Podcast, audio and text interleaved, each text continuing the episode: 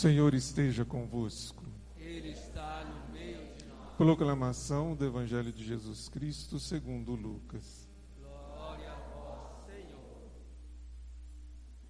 Naquele tempo, João convocou dois de seus discípulos e mandou-os perguntar ao Senhor: És tu aquele que há de vir ou devemos esperar outro?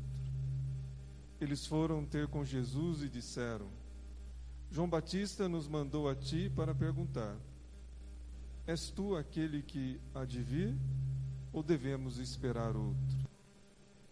Nessa mesma hora, Jesus curou de doenças, enfermidades e espírito maligno a muitas pessoas e fez muitos cegos recuperarem a vista. Então Jesus lhes respondeu: E de contar a João o que vistes e ouvistes. Os cegos recuperaram a vista, os paralíticos andam, os leprosos são purificados, os surdos ouvem, os mortos ressuscitam, e a boa nova é anunciada aos pobres. É feliz aquele que não se escandaliza por causa de mim. Palavra da salvação.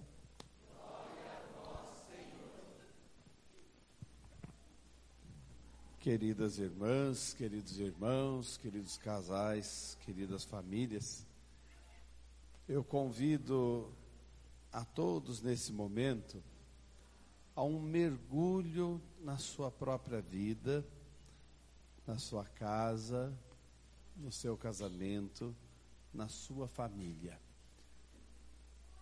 Nós, nesse período diferente da história que vivenciamos, passamos a conviver mais. Muito tempo dentro de casa, mais recolhidos e com isso, com a possibilidade de estarmos mais próximos uns dos outros, principalmente ali aquele pequeno núcleo familiar. Foi ocasião de convívio, isso chamou a atenção. Quem não tinha tempo nenhum para o outro, agora tinha tempo demais. E foi também momento de rusgas, de discussões, de dificuldades, de feridas que foram de novo abertas. E em muitas situações, em muitas famílias, em muitos casais, nós também vivenciamos e assistimos situações assim. Mas nós temos fé e qualquer momento da história, qualquer situação da história, para nós tem que passar pelo crivo da fé, como que colocando óculos para enxergar o mundo e a história de outro jeito. Então esse tempo não foi em vão. Se Deus em tudo coopera para o bem dos que o amam, também esse momento vai cooperar para o nosso bem na nossa história, para o nosso crescimento e para a nossa perseverança na fé. Então eu queria que agora você usasse desse momento como uma contemplação do que Deus quer fazer. Em muitos instantes da vida, a gente faz aquela pergunta que João Batista se fez e depois mandou que fosse feita a Jesus. João Batista já estava na prisão e pede para dois dos seus discípulos perguntarem: se Jesus era mesmo o Messias. Porque imagine, ele preso, próximo já à sua condenação e certamente já sentindo que a morte se aproximava. Depois de toda uma vida entregue a Deus, dedicada a Deus, agora naquela penúria dos últimos dias num cárcere. Vem a dúvida: será que é ele mesmo? Será que eu acertei? Será que é isso? E nós também, nas nossas crises de fé, podemos fazer a mesma pergunta: será que eu estou no caminho certo? Será que Jesus está comigo mesmo? E às vezes até antes, será que ele existe e era ele mesmo o Messias? E a resposta de Jesus foi com ações. Dizei a João que os cegos veem, e ele estava fazendo os cegos enxergarem. que os surdos ouvem, que os aleijados andam, que os mortos ressuscitam. Dizei a João que na prática da vida eu estou mostrando que sou eu. E a mesma coisa ele diz para nós. Quantas coisas olhando para trás Deus já realizou. E quantos portentos e sinais ele deu também nesse período da história. E quanta coisa ele ainda quer fazer. Então, se você quiser, feche os olhos um instante.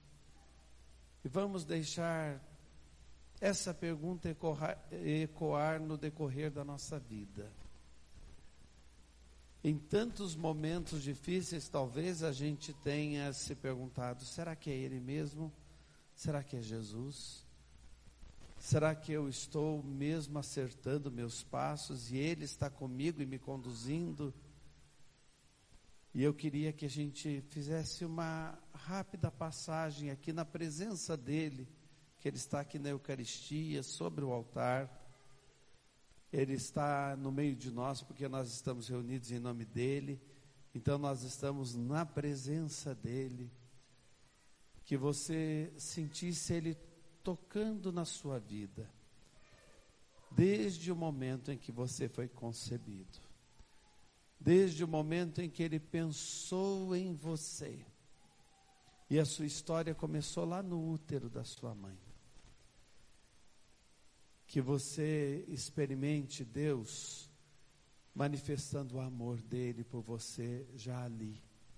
Ele já conhecia você, já sabia o seu nome, já tinha o seu nome escrito na palma das mãos dele, já tinha prometido que trocaria reinos por você. Você é importante. Nossa, Padre, mas eu nunca senti que eu fosse importante, em momento algum, talvez eu tenha vindo até de um momento não pensado e não querido ou adiantado. Deus pensou em você. Não foi só a ação dos pais. Entra aí algo além. A gente diz que os pais são testemunhas de um além jamais eliminável. Teve um além ali na sua formação. E se você ali já se sentiu rejeitado, desamparado, não querido, não querida, sinta, Deus já amava você. E deixa Deus derrubar barreiras desde a sua concepção, para que você experimente o amor dele, esteja livre para experimentar esse amor depois do seu nascimento e na sua infância, na educação que os seus pais deram a você, se houve algum momento de trauma, pouco a gente se recorda da primeira infância, mas quando algum fato é marcante, ele fica. E aquele fato, seja bom ou seja ruim, ele permanece na memória do coração. Sinta também ali, nas horas boas e difíceis, Deus amou você. Deus conduziu você. Deus tomou conta de você.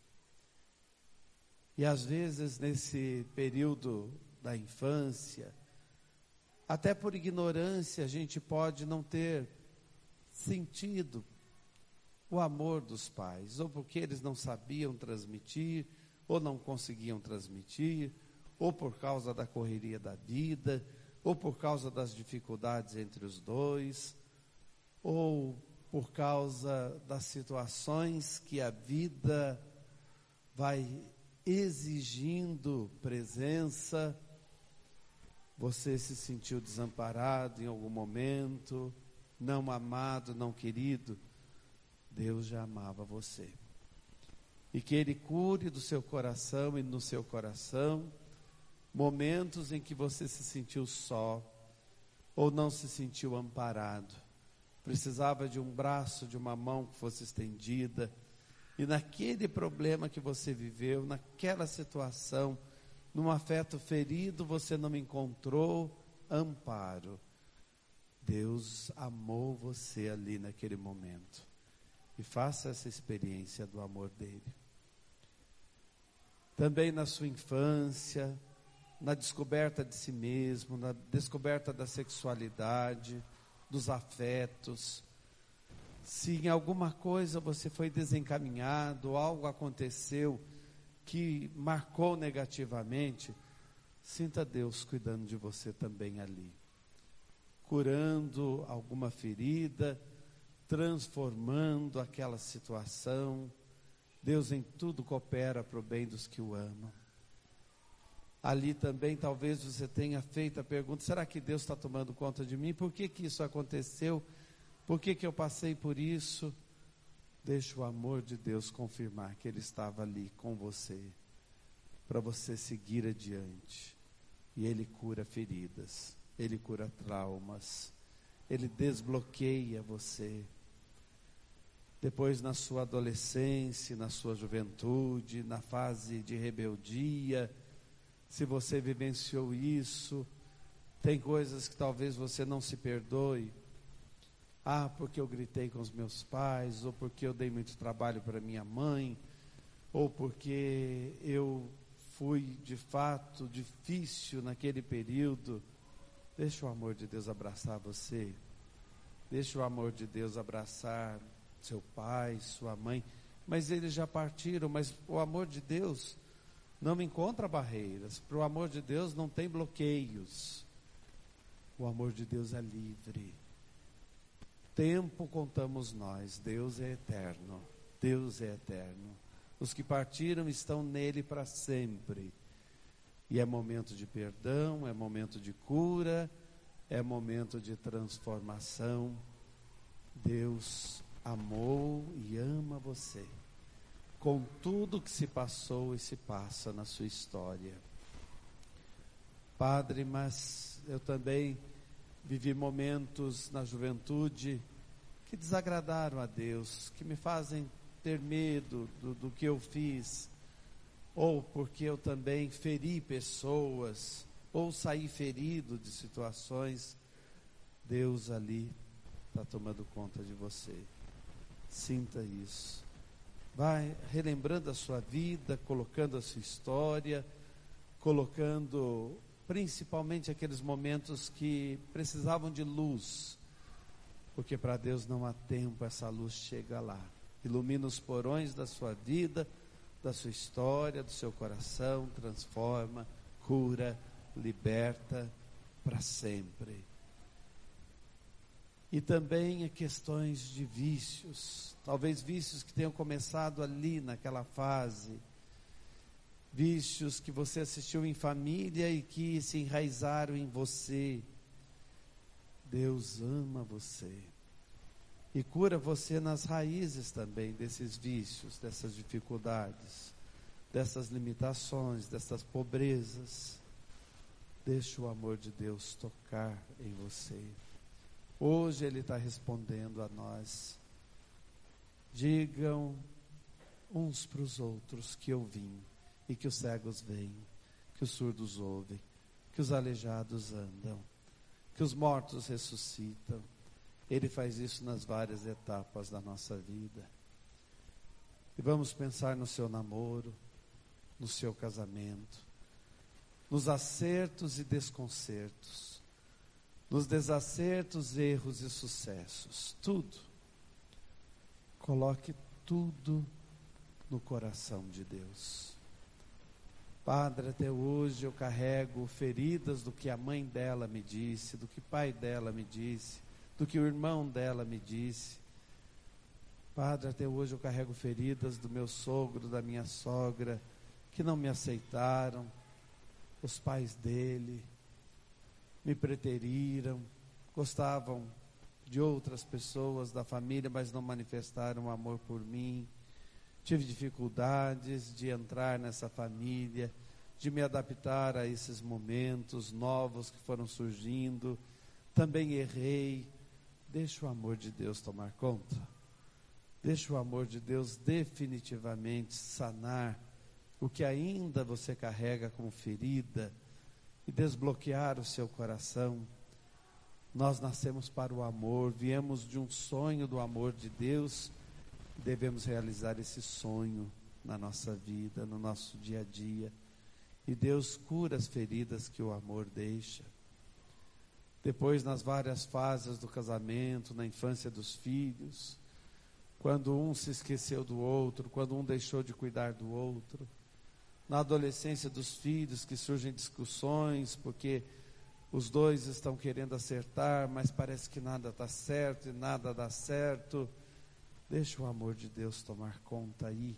Pode ser o momento atual, pode ser momento do passado. Deixa o amor de Deus iluminar. Vocês estão juntos para uma harmonia. São instrumentos de uma orquestra que precisam de afinação. E nesses dias de oração vocês estão experimentando isso. Deus está afinando esses instrumentos para que a orquestra possa tocar e a sinfonia da vida possa acontecer. E vocês têm carregado também dificuldades por conta de brigas que aconteceram, palavras mal faladas em momentos sem pensar quem fala o que quer, ouve o que não quer, e muitas vezes talvez tenha acontecido isso. Deixa o amor de Deus abraçar vocês. Não é que vocês estão juntos rezando aqui? Não é que vocês estão juntos rezando em casa? Não é que vocês permanecem juntos no caminho da história? Deixa o amor de Deus curar. Deixa o amor de Deus transformar. E ainda existem vícios, na família de vocês. Vamos deixar Deus derrubar essa barreira, derrubar esse muro que causa tanto sofrimento, que traz tantas lágrimas, que ainda tira tantas horas de sono, seja no esposo, na esposa, no vô, na avó, no pai, na mãe, nos filhos. Vamos ficar nas mãos de Deus. Deus toma conta de nós, Ele cura os cegos. E Ele nos faz enxergar longe, onde a gente não estava enxergando mais nada, onde o problema parecia maior que nós. Deus faz com que os surdos ouçam. E a primeira coisa que a gente precisa ouvir é a palavra dEle. E nele nós somos mais que vitoriosos. Se Ele é por nós, quem será contra nós? Queremos deixar essas palavras ecoarem dentro de nós e assumir que essas palavras são para nós nesta noite.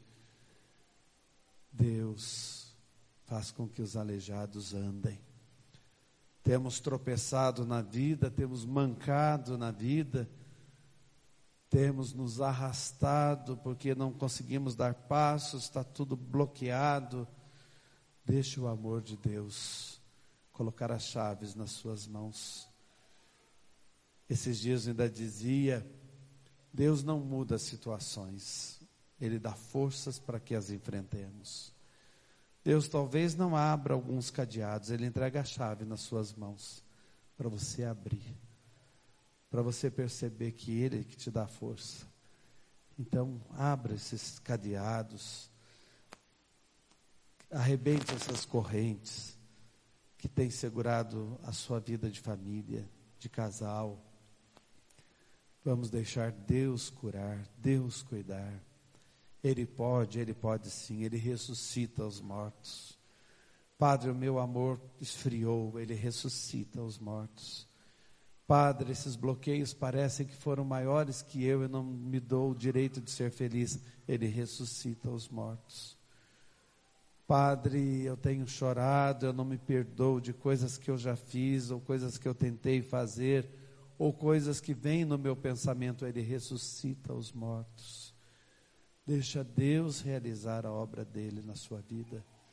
É uma promessa dele para nós. Ele mesmo vai completar a obra que um dia ele iniciou, e é obra de salvação e colocando na presença dEle nossas preces, elevando a Ele nossas orações, nossa ação de graças, Ele vai habitar nossos pensamentos e nossos corações para sempre. Só nos resta agradecer a Deus por tudo que Ele tem feito por nós, por tudo que Ele faz por nós, por tudo que Ele ainda fará. Amém.